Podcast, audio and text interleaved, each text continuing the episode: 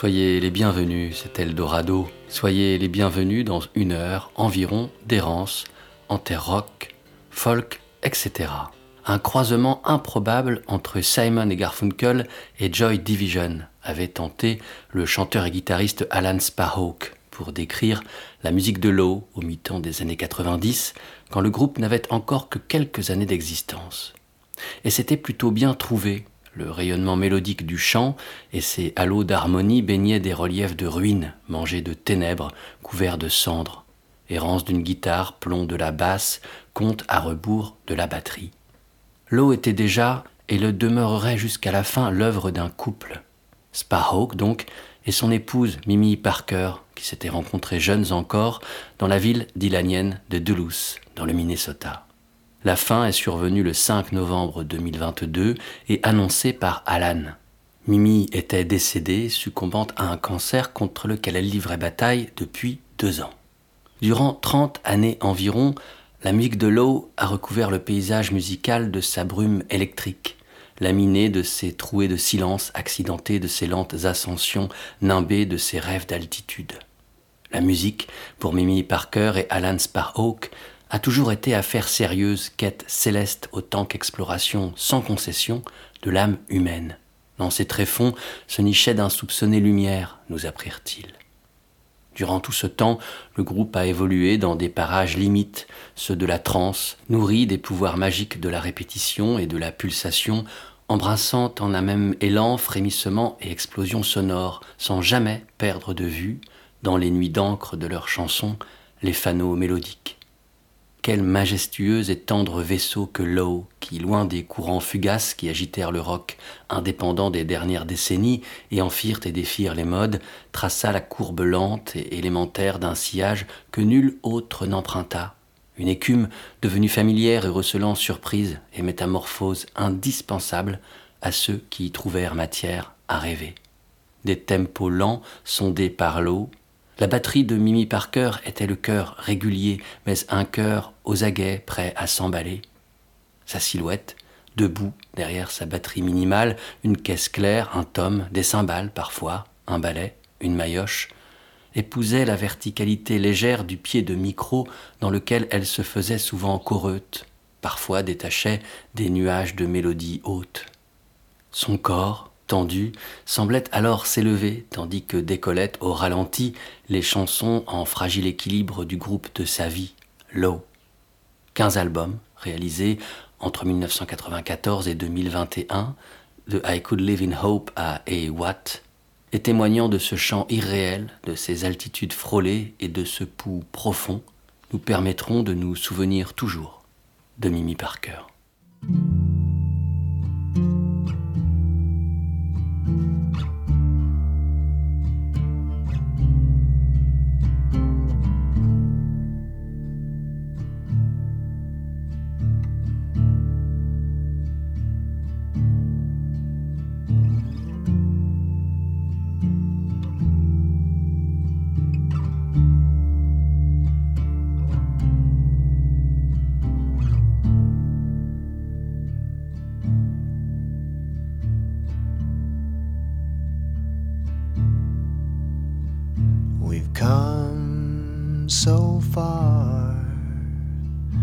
Follow the star.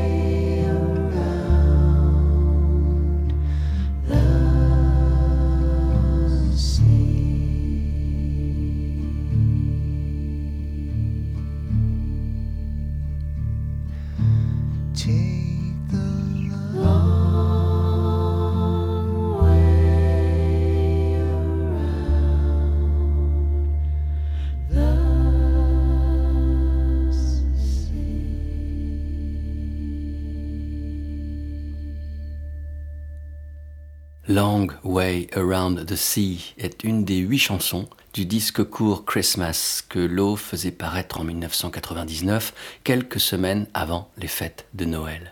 Malgré le commerce que cela implique, nous espérons que vous considérerez ce disque comme un cadeau de notre part.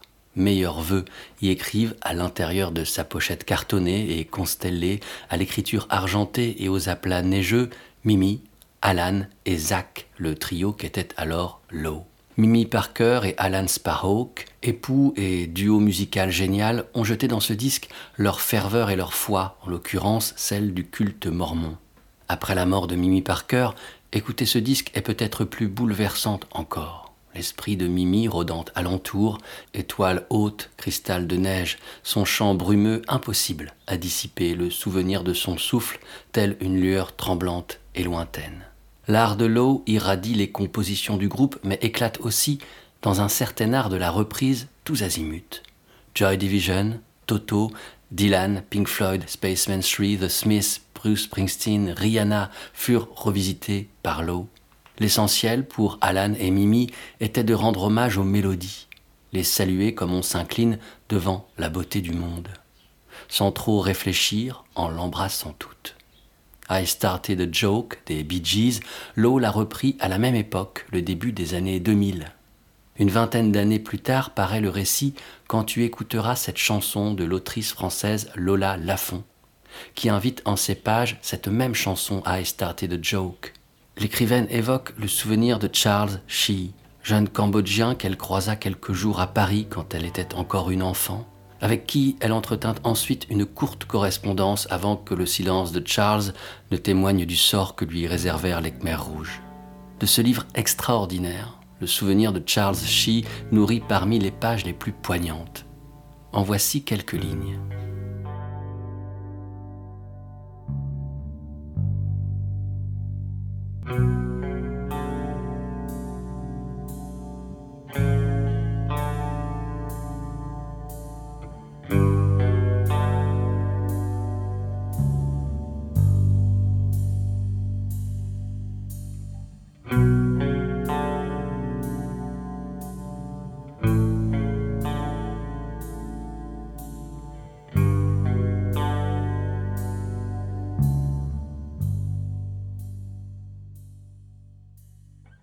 Sa dernière lettre est postée de Pékin. Elle est datée du 4 mai. La famille s'y arrêtera une semaine, puis ils prendront l'avion pour Phnom Penh. Le gamin n'est plus. Elle s'est muée en un adulte d'une sagesse triste. Demain, c'est mon anniversaire. On ne le fêtera pas, c'est pas grave. Le temps n'est plus aux amusements maintenant. On va se perdre de vue un bon moment. Je crois que je ne pourrai pas t'écrire du pays avant longtemps. Alors, pour pallier l'absence, en gage d'amitié, il m'offre ceci, qu'il glisse dans l'enveloppe. Son chapelet bleu ciel, aux perles plastiques. Tu sais ce qu'il représentait pour moi. Puisses-tu croire en ce que tu veux. Puisses-tu croire. L'autre soir, il a réécouté ses disques favoris, ceux qu'il a achetés à Paris.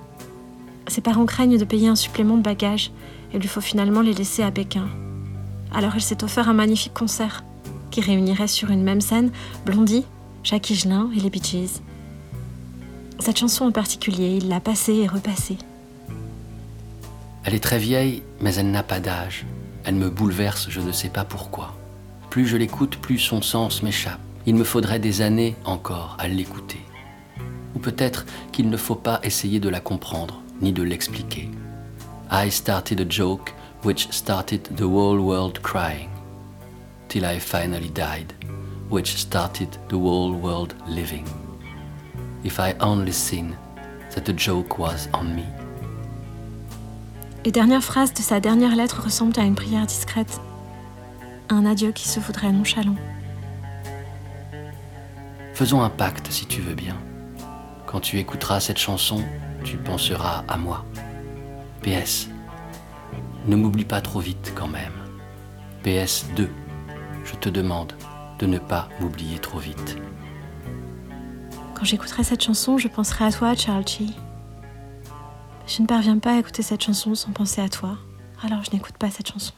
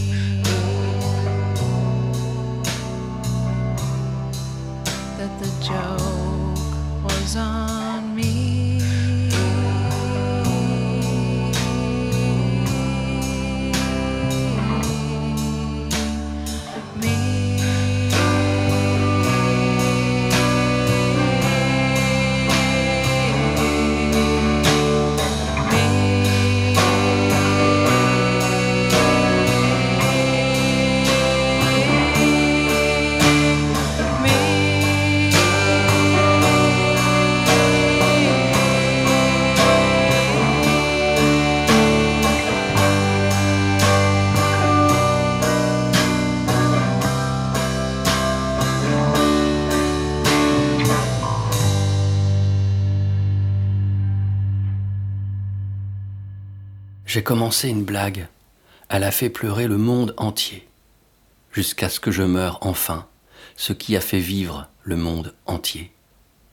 Si seulement je m'étais aperçu que la blague était sur moi. Les paroles de I Started a Joke demeurent plus d'un demi-siècle après sa parution originelle en 1968, toujours aussi étranges. La chanson des Bee Gees était ici reprise par le groupe Low au début des années 2000. Au même moment, l'américaine Shannon Wright la reprenait elle aussi, et sur sa version, ce n'est autre que Alan Sparhawk qui tient la guitare électrique. Entre Shannon Wright et Lowe, entre elle, Alan et Mimi, c'est une histoire d'amitié intense qui naît à la fin des années 90. Shannon tourne souvent avec Lowe et les invite aussi parfois sur ses disques. En 2001, elle publie un album court intitulé Perishable Goods, où elle revisite des chansons de son répertoire en compagnie de musiciens qui lui sont proches. C'est ainsi qu'on retrouve Alan du groupe Low, ainsi que Rachel Grimes du groupe Rachels, avec qui Shannon tournait et enregistrait également. Quand Mimi Parker est morte, Shannon a été assaillie par le chagrin. Dans un de ses messages, elle m'a écrit ceci. Mimi était une grande source d'inspiration pour moi tant sur le plan musical que sur le plan humain. Elle m'a fait pleurer presque tous les soirs lors des nombreuses tournées que nous avons faites ensemble. C'est avec l'eau que j'ai fait mes toutes premières tournées. Mimi était toujours fidèle à elle-même, gracieuse, drôle, honnête et humble. Elle était la perfection. Voici à présent une chanson de l'hymne à l'amitié et à la musique qu'est Perishable Goods de Shannon Wright, un disque aussi bref qu'inépuisable à la simplicité bouleversante. Voici Familiar Settings.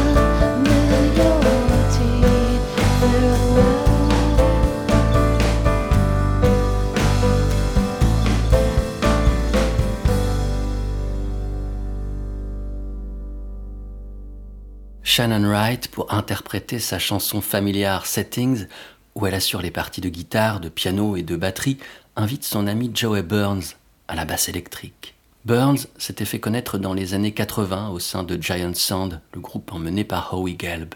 Puis, à la fin des années 90, avec le batteur du groupe, John Convertino, il part fonder Calexico et ainsi rencontrer le succès. Ces deux-là, Burns et Convertino, on les verra ensuite un peu partout, leur son incomparable est recherché et tant leur curiosité semble sans limite. Demeurons en leur compagnie à l'occasion de leur apparition aux côtés de la musicienne Barbara Manning. Barbara est élevée dans les années 70 avec sa sœur cadette par leur mère hippie de communautés en ashram, une vie en pleine nature dans les montagnes ou les forêts, sans eau, électricité ni école, sillonnant la Californie dans un van Volkswagen, s'établissant dans des cabanes ou des bungalows rudimentaires. Dans une interview passionnante donnée en 2015 pour le site Senses, Barbara Manning raconte sa rencontre avec la musique. Quand ma mère nous a fait quitter les bois pour la ville de Grasse Valley, nous avons enfin eu l'électricité. Je venais d'avoir 13 ans et je suis devenu obsédé par la culture populaire et en particulier par les Bee Gees. Ma sœur et moi avons appris à chanter ensemble en harmonie grâce aux chansons que nous entendions à la radio et nous fantasmions sur la vie des frères Gibb des Bee Gees. J'avais un emploi à temps partiel dans une laverie automatique et j'ai utilisé l'argent pour acheter ma première guitare, le 25 mars 1979, à l'âge de 14 ans. Soudain, tout a changé dans ma vie parce qu'avec cette guitare, je pouvais jouer des chansons. Toute la confusion de mon enfance a alors disparu. Avec ma guitare, j'avais un but, une direction, une échappatoire. Ma sœur a continué de cultiver ses talents musicaux et il nous arrive encore aujourd'hui de jouer des chansons du répertoire des Bee Gees et d'harmoniser comme nous le faisions autrefois. Dès le début des années 80, Barbara Manning participe à des groupes, puis à la fin de la décennie, sort des disques sous son seul nom. Y participe Jim O'Rourke de Sonic Youth ou encore Stuart Moxham des Young Marble Giants. Dans les années 90, elle collabore avec Joey Burns et John Convertino de Calexico. En 1997, ils partent ensemble en tournée en Nouvelle-Zélande et c'est là que Manning enregistre son cinquième album solo qu'elle intitule tout simplement In New Zealand. On y retrouve les héros de la scène néo-zélandaise, tels Robert Scott des Bats ou David Kilgour de The Clean, ainsi que Burns et Convertino. Lover's Leap est co-signé par Barbara Manning pour les paroles et Joey Burns pour la musique. Ce dernier y joue du piano, John Convertino de la batterie et la basse est tenue par Robert Scott. Barbara Manning y chante de cette manière qui lui est si personnelle entre détachement et sensualité, mêlant la fraîcheur de l'enfance et une lassitude qu'apportent les années. Elle y chante mieux que jamais.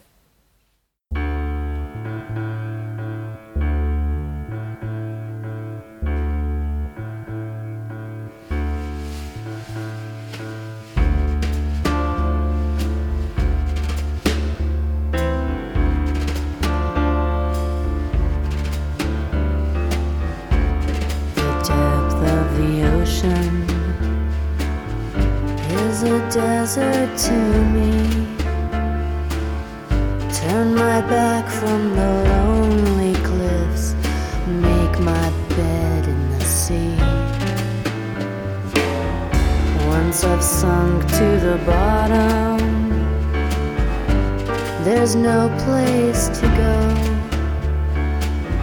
I could lay there forever, wrapped in undertow.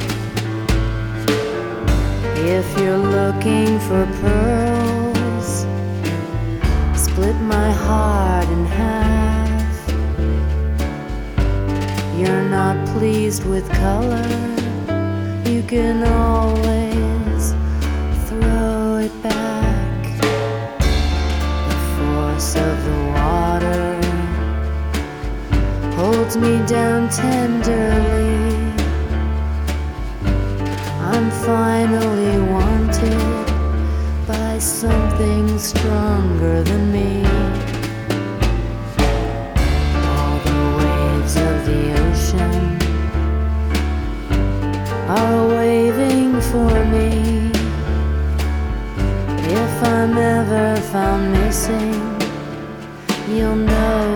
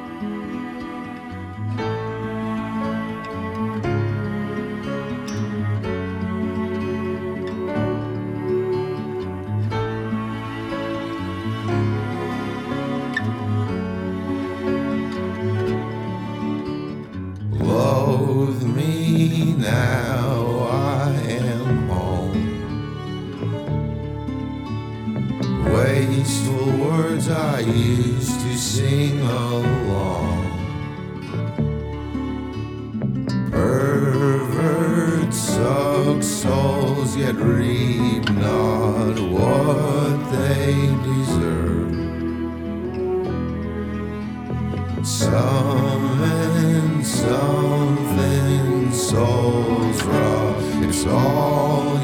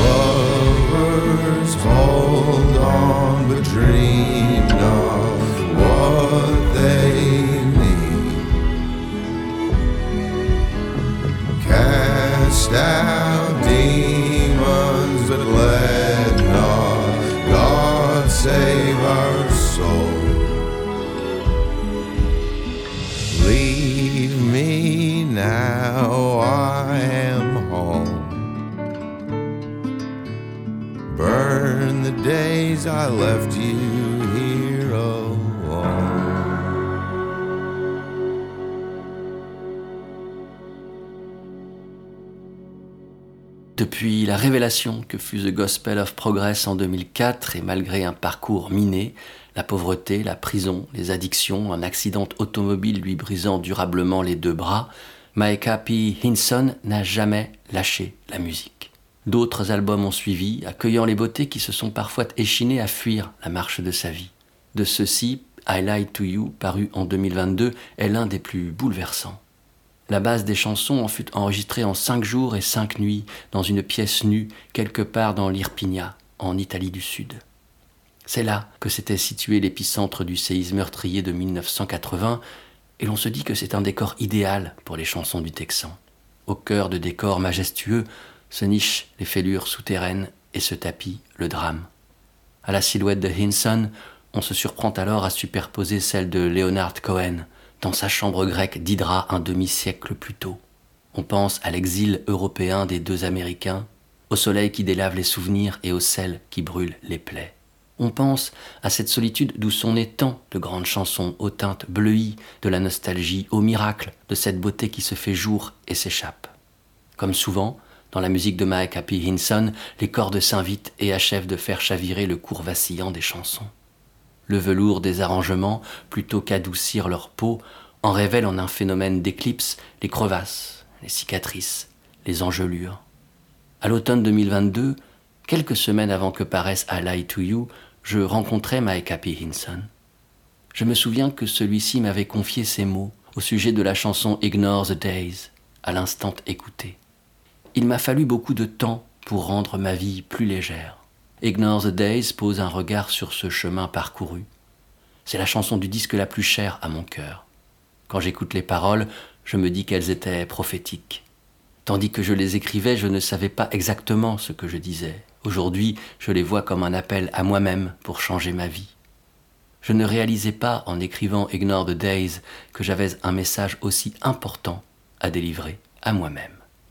Outre les musiciens italiens, on trouve aussi quelques compatriotes de Hinson sur I Lie to You. Sur Ignore the Days, on entend John Convertino au cymbale, à la houle de cymbales, cymbal swell, comme l'on peut le lire exactement dans les notes de pochette. On entend aussi, comme sur tous les autres titres de l'album, Greg Cohen à la contrebasse.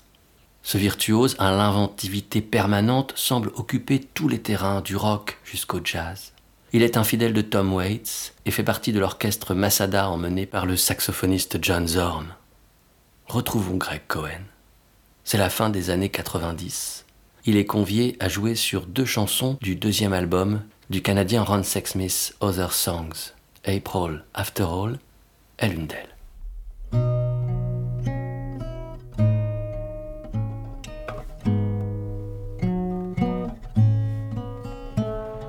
It's really coming down, raining cats and hounds, and falling on parade, and on the plans we made. But there'll be other days, and things will turn our way. The rain got to fall. It's April after all.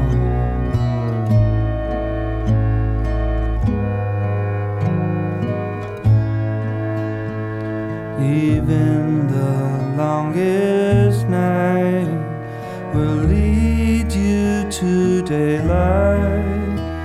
It's the way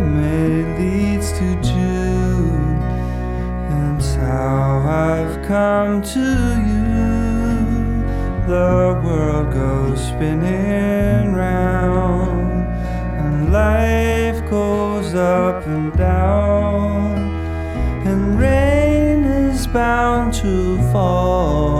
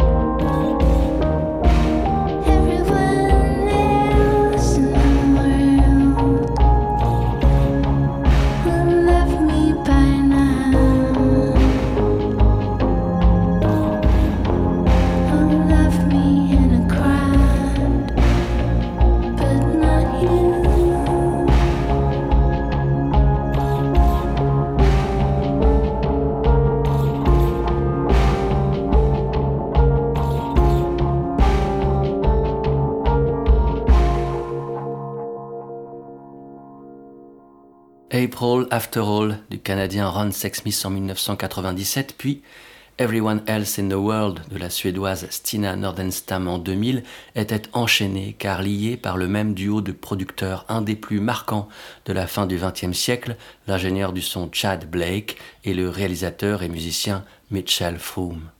Pour celles et ceux qui aiment Stina Nordenstam, le filet fragile de sa voix et la lumière neigeuse et étrange de ses mélodies, l'entendre est à chaque fois un chavirement.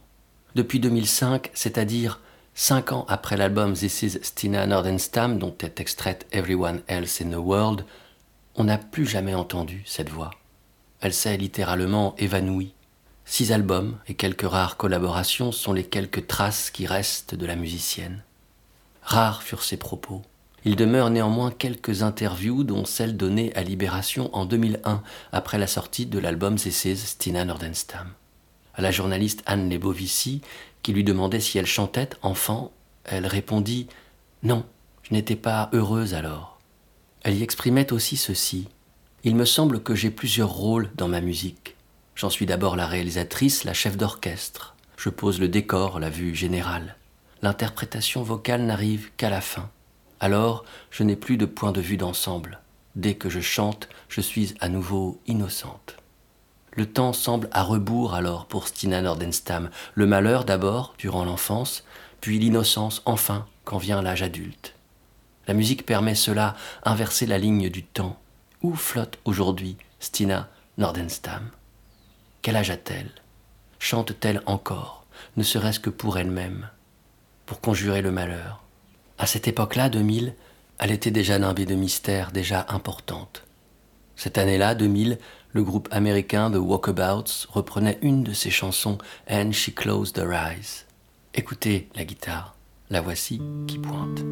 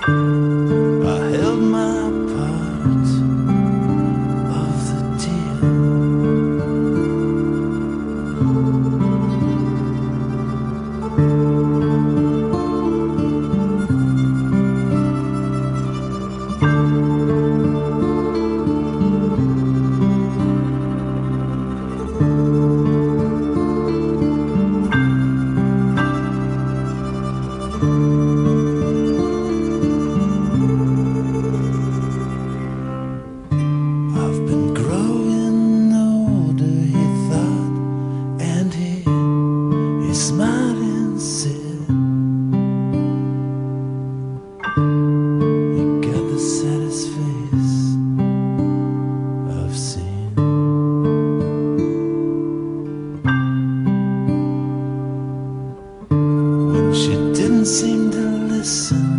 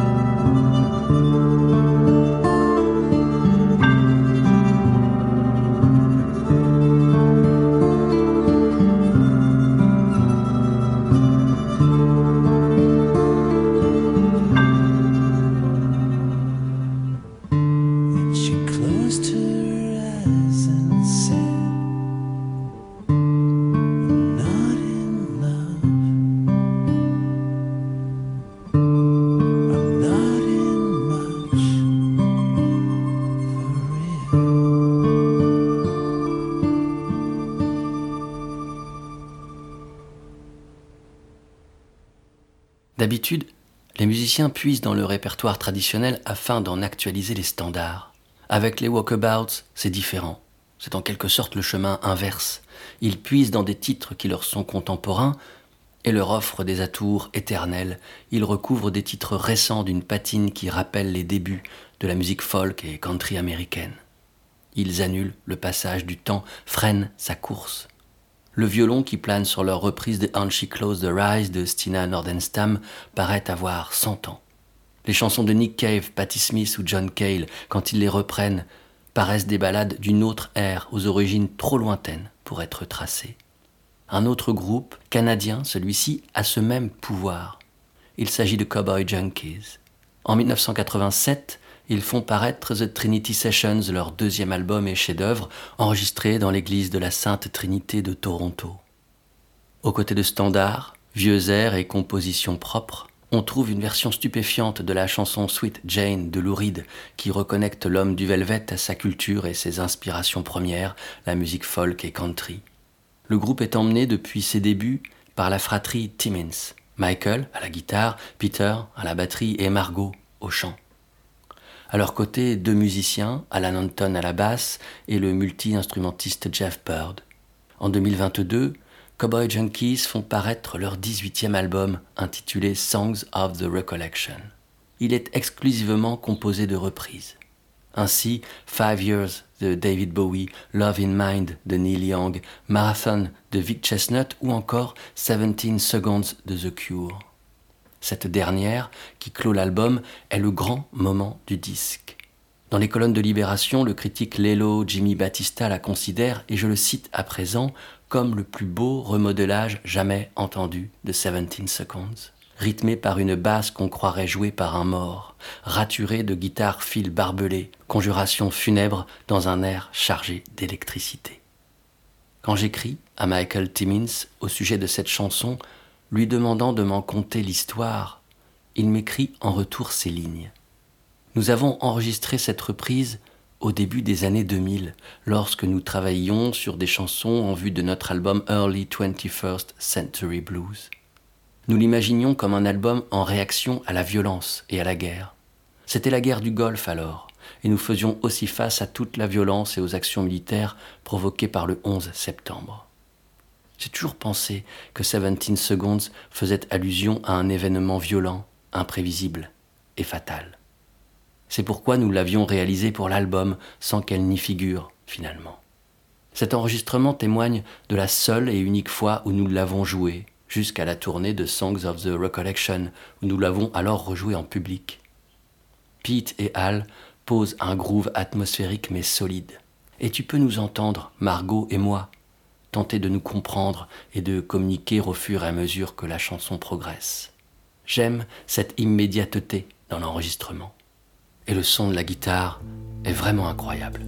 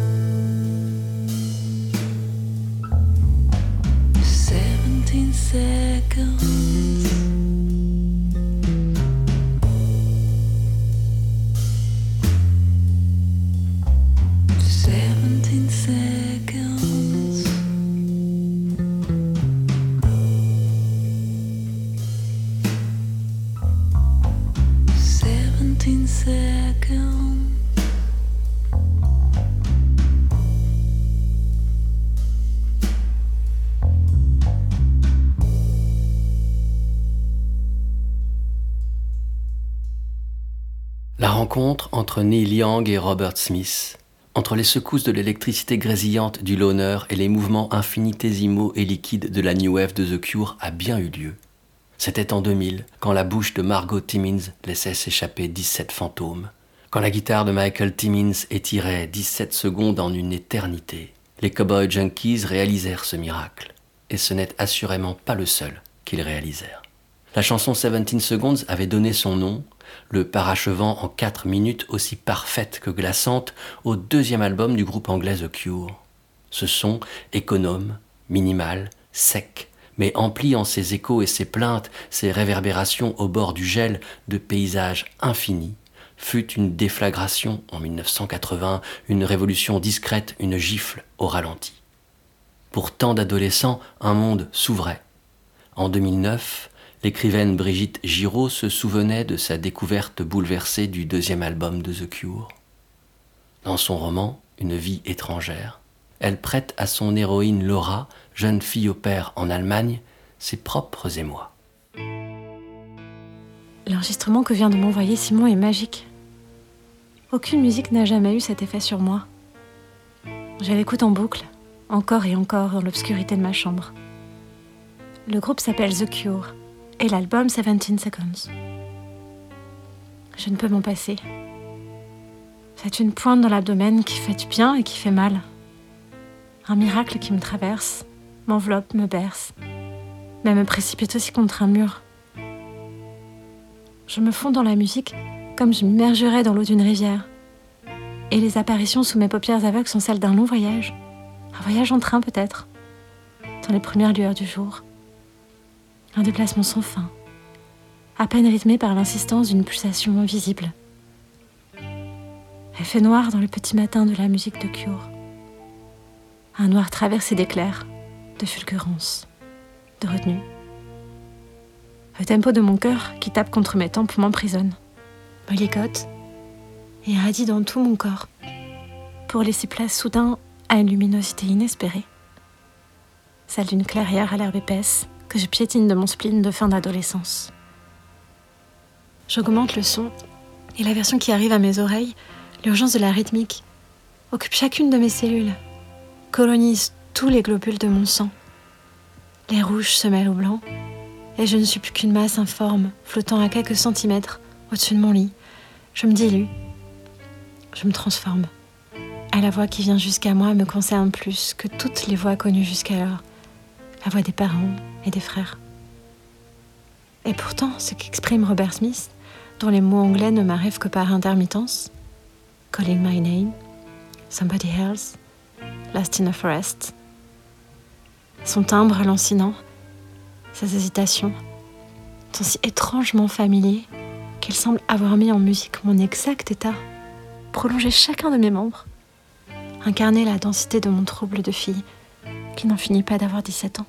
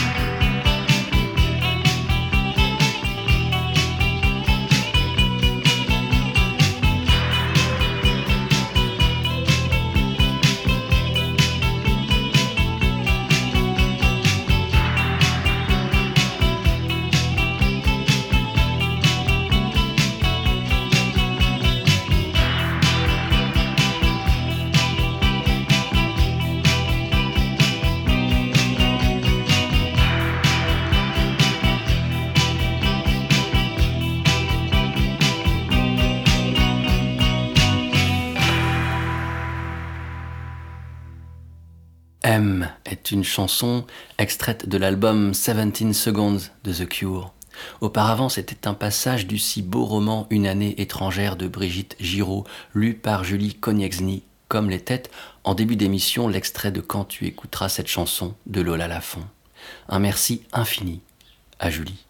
Dans Une année étrangère, Brigitte Giraud rythme les états d'âme de sa jeune héroïne avec la musique qu'elle écoute, tirée des cassettes que lui adresse de France son grand frère Simon. Outre The Cure, la jeune Laura écoute Iggy Pop, London Calling de Clash, No More Heroes des Stranglers ou encore She's Lost Control de Joy Division. Avec cette chanson, gravée par le groupe mancunien en 1979, cette errance en terre rock, folk, etc. trouvera son terme. C'en sera fini de cet épisode d'Eldorado.